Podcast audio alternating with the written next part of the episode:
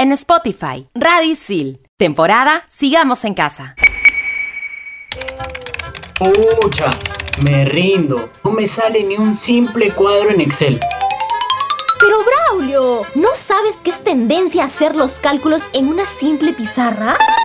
¿Qué habla, flaca? ¿También me vas a decir que tengo que usar tizas y una mota? ¡Exacto! Esto es Más que Números, porque hoy hablaremos con Marco Loret de Mola. Aquí de todas conectas. Llegó el momento de Estación Isil, obviamente, por Radio Isil.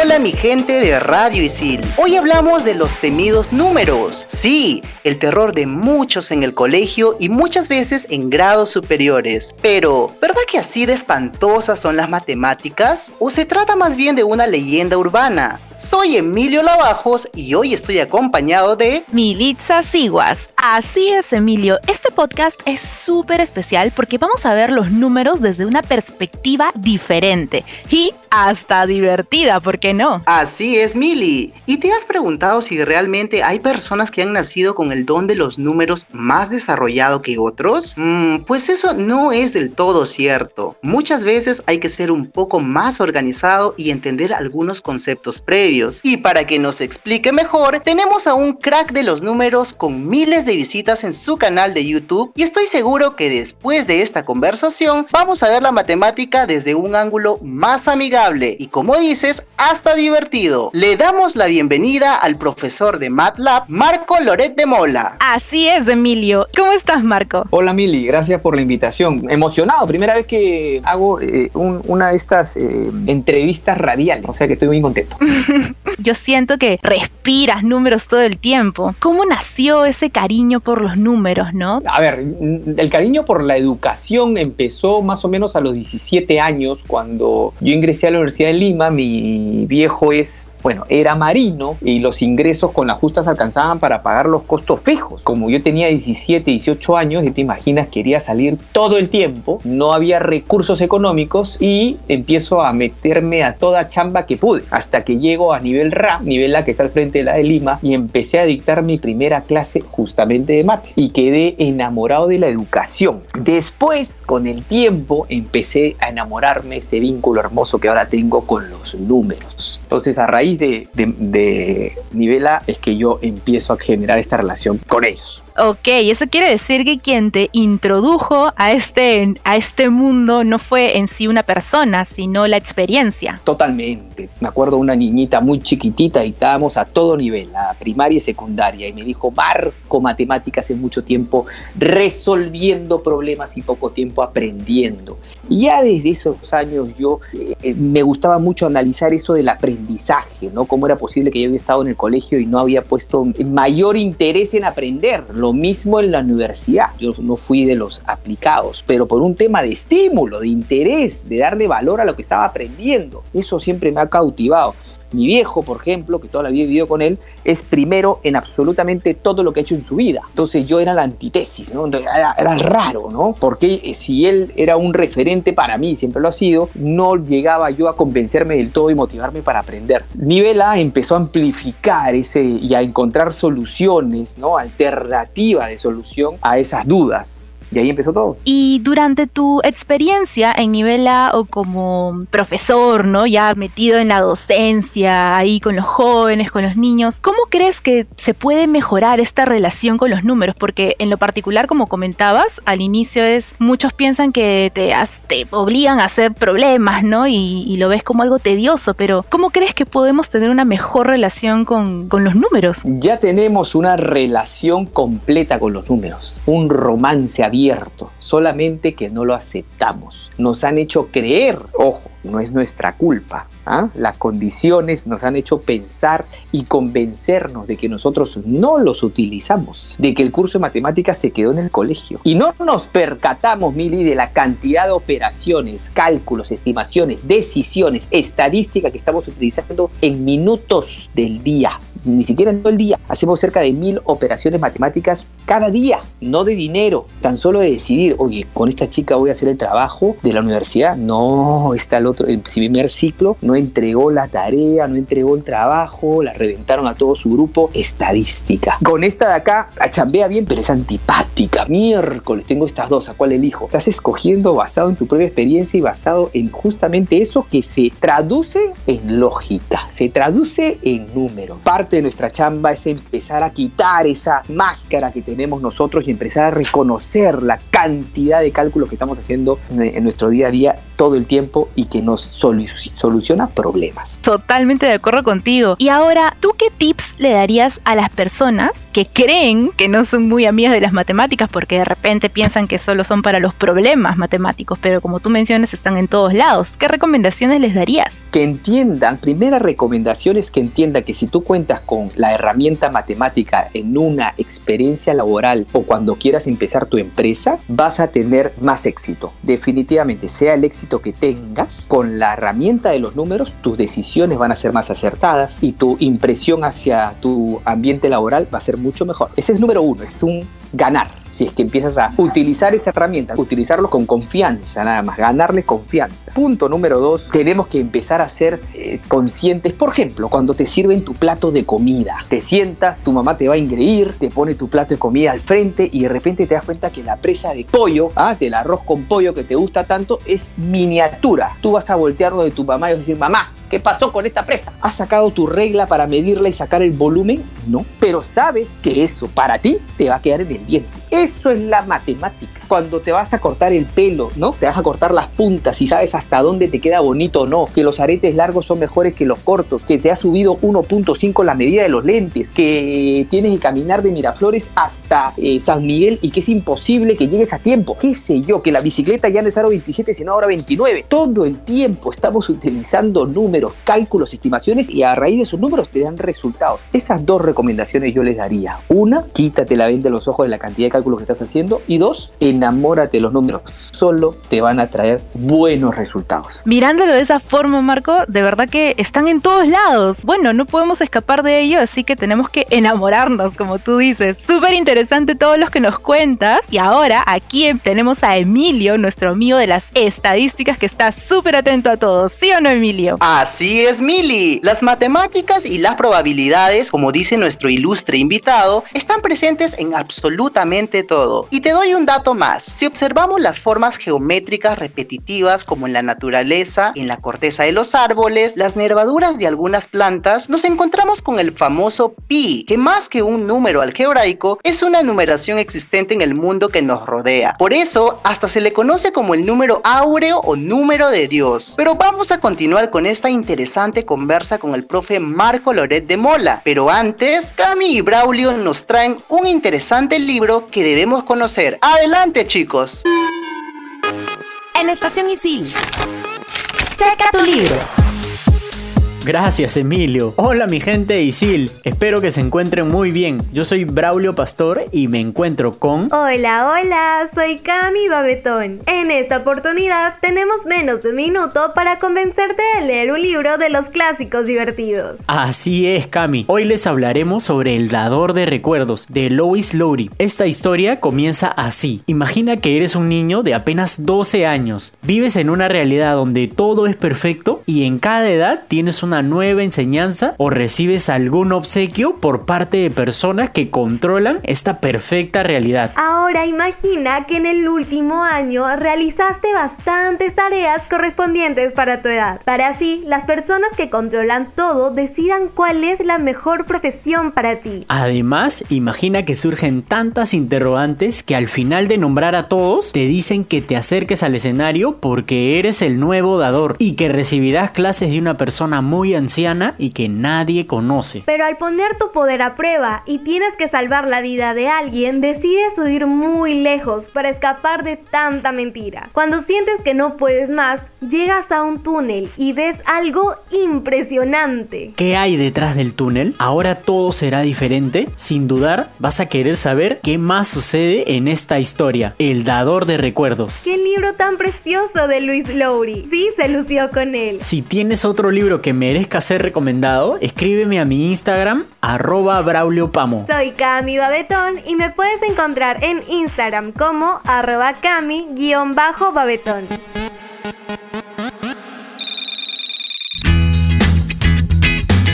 ¿Sabías que Isil Job cuenta con asesorías en empleabilidad gratuita para alumnos y egresados de Isil? En Isil Job recibes tips y herramientas para mejorar tus oportunidades de empleo, crear tu CV, desenvolverte en una entrevista de trabajo y armar tu red de contactos. Aprovecha esta asesoría y saca tu cita a través de ISILNet o en nuestra app Isil para que un experto en empleabilidad te ayude a brillar. En Radio Isil, Estación Isil. Temporada Sigamos en Casa.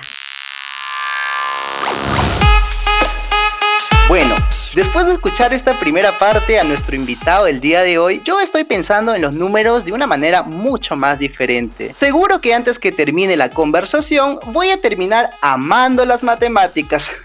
Claro que sí, Emilio. Ahora en este segundo bloque vamos a hablar de un característico de las intervenciones de Marco. La super pizarra con la que nos explicas y analizas todos los datos que nos muestras. Marco, así sinceramente, ¿cuánto te demoras en hacer tu pizarra?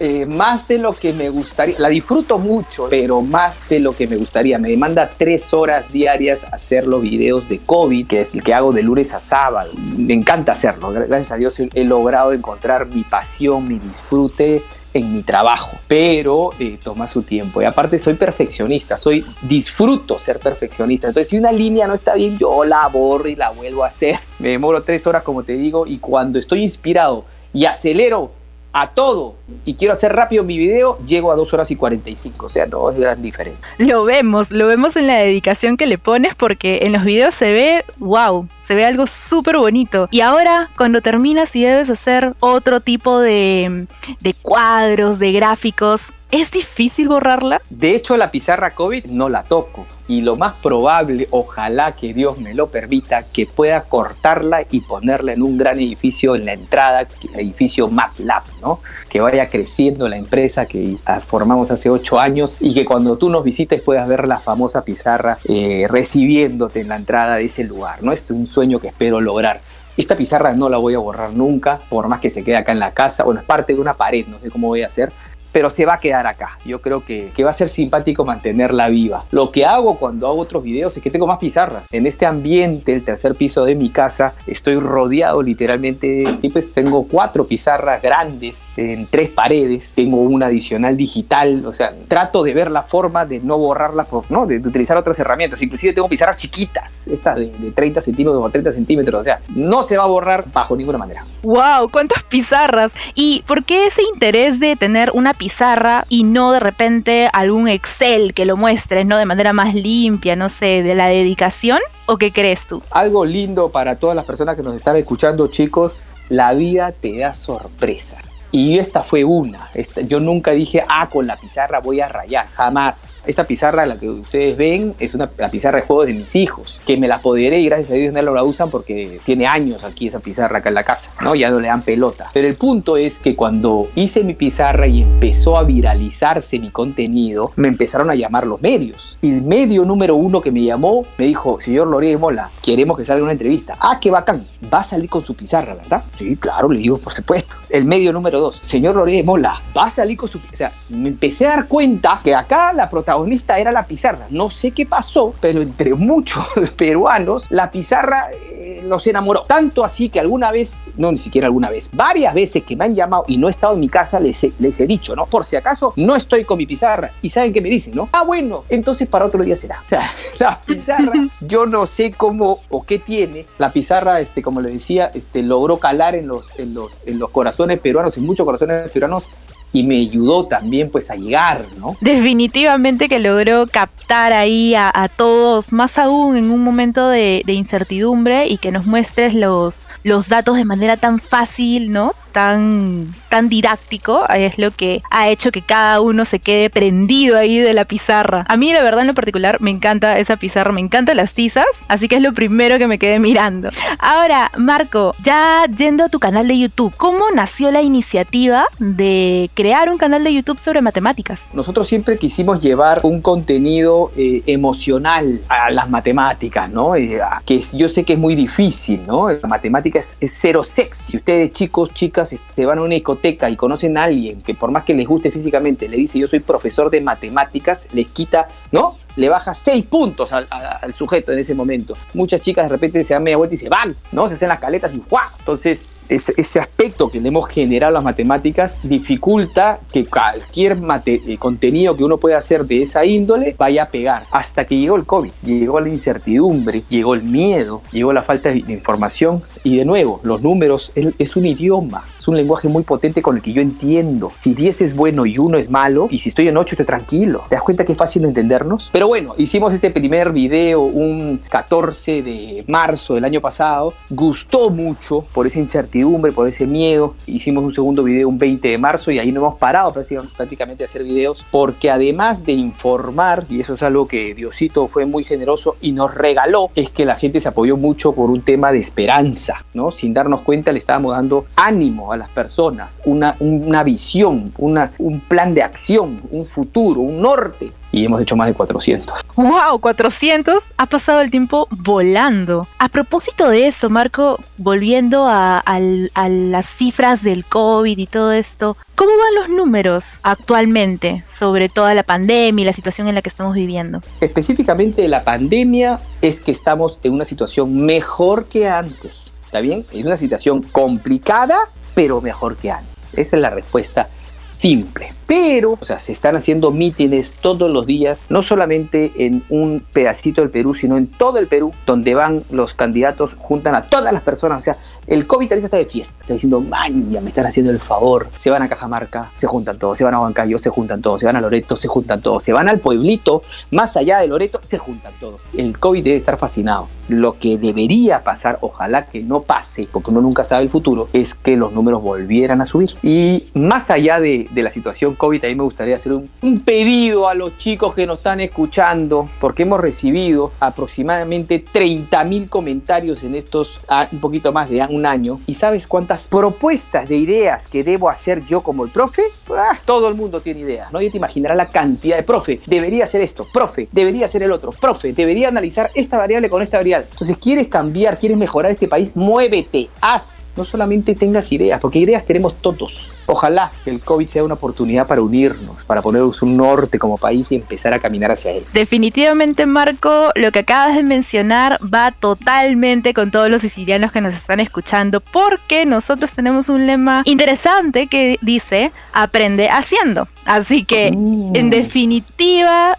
aquí lo que hacemos es hacer. Hacer, ¿no? Definitivamente, hacer y aprender en la cancha, pues, ¿no? Porque es la mejor manera de aprender, haciendo. Definitivamente. ¿Quieres regalarte un don de vida? Haz muévete. Todos tenemos talento. Nuestro trabajo es encontrar ese talento. Repito, todos tenemos talentos el trabajo de cada uno es entenderlo, reconocerlo, encontrarlo y empezar a explotarlo. Ustedes me ven extrovertido cuando ven mis videos, yo tomo clases de expresión eficaz. Cualquiera pensaría que no la necesitaría, pero tomo más. Quiero más, quiero aprender más. Tengo 45 pepas y me pongo a aprender eh, expresión eficaz. Quiero más. Entonces ustedes mismos tienen que hacer lo mismo. No paren, chicos. Identifiquen su talento y arranquen a investigar sobre eso. Tú quieres llegar a cierta edad y ya tener un control, un poder, un dominio quieres eso, ¿no es cierto? Tienes que trabajar para eso. Ahorita que están empezando a estudiar, empiecen a caminar hacia ese futuro y seguramente van a tener todo lo que quieren pronto. ¡Qué gran consejo! Me encantó eso de que hay que moverse, no quedarse, hay que aprender haciendo como nuestro eslogan de ISIL. Y es cierto, todos tenemos talento, como el isiliano que viene en la secuencia que nos han preparado Yaneli y Samantha. Así que ya regresamos con la tercera y última parte de la entrevista a Marco Loret de Mola y nuestro tema del día de hoy, más que números. En Estación Isil, el más cool. Qué interesante entrevista con nuestro invitado de hoy. Hola chicos, soy Samantha Zavala y con Janelli Rueda les traemos a un isiliano cool que la está rompiendo en la marinera. ¿No es así, Gia? Claro que sí, Sammy. Es un isiliano súper talentoso en el baile y tiene más de 10.000 seguidores en Instagram. Hola chicos, ¿cómo están? Mi nombre es Memo Suero, soy estudiante de ISIL de la carrera de Administración de Empresas. Memo se inició en la marinera a los 7 años y todo comenzó por su debido a que ella se quedó sin pareja a último momento y tuvo que reemplazarlo, convirtiéndose en su nuevo compañero de baile por un tiempo. Aunque por lo que nos cuenta Memo, no tuvieron que convencerlo mucho, ya que desde el primer día quedó enamorado de la marinera, porque literal bailaba día y noche. Pero lo mejor de todo, Sammy, es que desde esa ocasión no paró de bailar, así que participó en innumerables concursos. Y fue en la ciudad de la eterna primavera donde participó en el gran concurso mundial de marinera del Club Libertad, donde se llevó dos campeonatos y un campeón de campeones hasta la actualidad. Wow, este siciliano sí que es un capo en lo que hace. Pucha, Sammy, ya quisiera bailar la marinera tan hermoso como él lo hace. Tranquililla, eso es fácil de solucionar porque Memo es maestro de marinera norteña y dirige una escuela llamada Baila conmigo. Así que si quieren conocer más sobre él y sus logros, pueden encontrarlo en Instagram y Facebook como Memo Suero Marinera. Soy Samantha Zavala y me puedes encontrar como arroba Samantha Zavala 30 y allí como arroba Giars-1210. Adelante, Emilio. Escucha Expansión Geek por Radio Sil. Somos cool. Manda partida. Estrenamos los jueves. Aquí sí conectas. Esto es Estación Isil. Obviamente, por Radio Isil. Grande Memo Suero, nunca es tarde para aprender a bailar marinera y además es una de nuestras danzas peruanas por excelencia. Pero ahora retomamos la conversa con nuestro súper invitado el día de hoy, Marco Loret de Mola, y el tema más que números. Definitivamente, con todo lo que vamos escuchando, es una forma de reconciliarse con la matemática y descubrir que no era tan terrible como pensábamos que era. ¿No es así, Mili? Exacto, Emilio. Como hablábamos en el bloque anterior, un característico de tus entrevistas, Marco, es tu super pizarra, que de verdad es lo primero que a mí me jaló el ojo, porque como te conté, es el primer momento en donde te vi fue en la televisión. Y hablando sobre eso, ¿cómo ha sido tu experiencia eh, en este medio? Porque te he visto en varios noticieros. Bueno, las primeras entrevistas yo estaba muy nervioso, muy difícil llevar una entrevista, ¿no? Porque tienes miedo de no tener una respuesta. O en mi caso tienes miedo de no tener varias respuestas, ¿no?